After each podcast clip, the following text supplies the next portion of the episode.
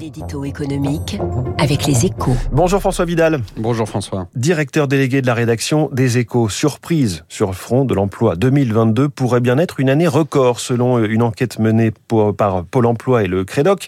Le seuil des 3 millions d'embauches pourrait être dépassé pour la première fois, à condition bien sûr que la guerre en Ukraine ne vienne pas tout bouleverser, François. Oui, c'est évidemment le, risque numéro un. Hein. Avec le ralentissement en cours de l'activité, on peut effectivement craindre un coup de frein sur les embauches.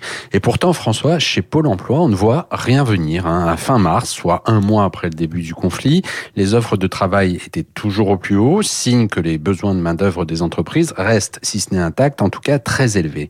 Il faut dire que cette enquête réalisée chaque année entre octobre et décembre est d'une grande fiabilité historiquement. Hein. En général, près de 9 entreprises sur 10 ayant déclaré un projet d'embauche finissent par le réaliser. Étant donné le contexte, comment expliquer que les entreprises ne commencent pas à replier la voilure?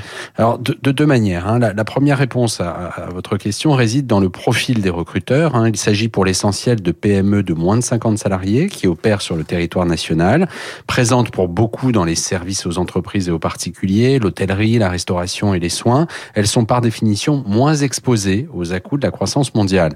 La seconde réponse est à chercher du côté des réformes menées depuis 2017 pour libéraliser le marché du travail, apprentissage, plafonnement du barème des prud'hommes, rupture conventionnelle collective, etc. Toutes ces mesures ont permis de lever les freins à l'embauche, un changement copernicien pour l'emploi en France, qui explique que la part des entreprises qui prévoient d'embaucher atteigne ces jours-ci un record à 33%.